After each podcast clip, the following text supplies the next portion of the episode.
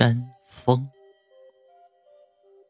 这几天，雷子上班的时候总是心不在焉的，经常办错事儿，同事们还以为他失恋了呢。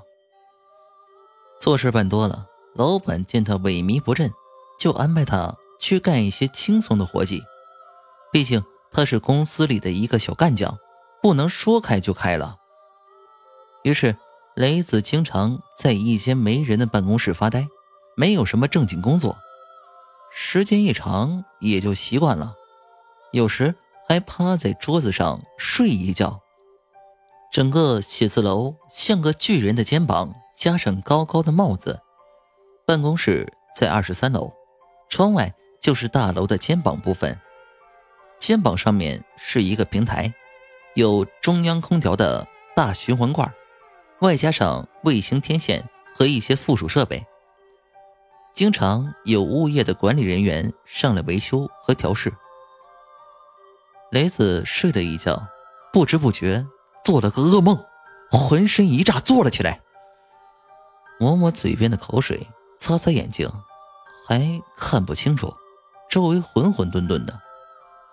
空调不知道什么时候停了，屋子里闷热又不通风。雷子起身走到窗前，把塑钢窗的小换气窗推开。他看见一个人，一个普通的维修工人，离雷子只有五六米远，正站在平台的边缘，向楼下看着什么。就在边缘，离外面的空间只有那么一点点。雷子眼睛闪了一下，转身回到座位上，点了一根烟。抽不上三口就掐了，雷子又重新回到窗口，那人还在。雷子的眼睛再闪了一下，突然冲口而出，大喊了一声：“你去死吧！”声音非常大，像静夜里响了一炮。那人没提防，浑身一哆嗦，忽的失去了平衡。雷子一看见他无声的在大楼边缘挣扎了一秒钟，像桌面上翻倒的木偶一样。直挺挺的向下摔去，甚至跌落过程中还没有弄清楚怎么一回事，没有尖叫。幺幺零的警车来了，四处寻找作案的痕迹，但是一无所获。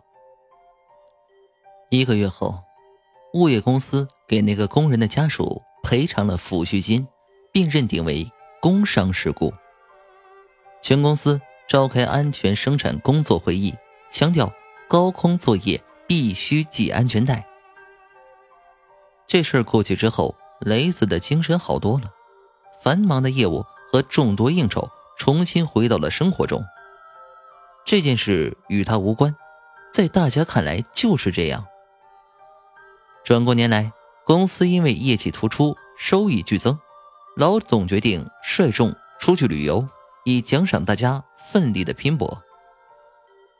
这是一个不太出名的山，因为老总的家乡在附近，所以大家决定游览一番。山不出名，但是也很高，也很陡。女人们很快就掉队了，咿咿呀呀在后面哼唧着，不肯再挪动一步。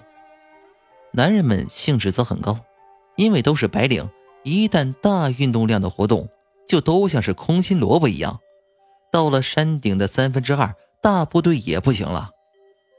雷子和另外两个同事坚持到了山顶，一边是漫漫长坡，一边是无底悬崖。山风激烈的冲击着他们的身体，站都站不稳。一个同事停留片刻就抽身下山了，说是挺不住了。剩下的那个同事看了雷子一眼，又看了看。脚下的悬崖，雷子忽然记起了什么，那个眼神。他没有想更多，因为同事的手不知道什么时候伸了出来，轻轻的、轻轻的推了他一下，不重，但是足以让他失去平衡。雷子看着这个世界慢慢倾斜、翻倒、飞速旋转。那个眼神，他想了一想，那个眼神。同事们在山脚下找到了雷子残缺不全的尸首，无疑，这又是一起意外。山头的风太大了。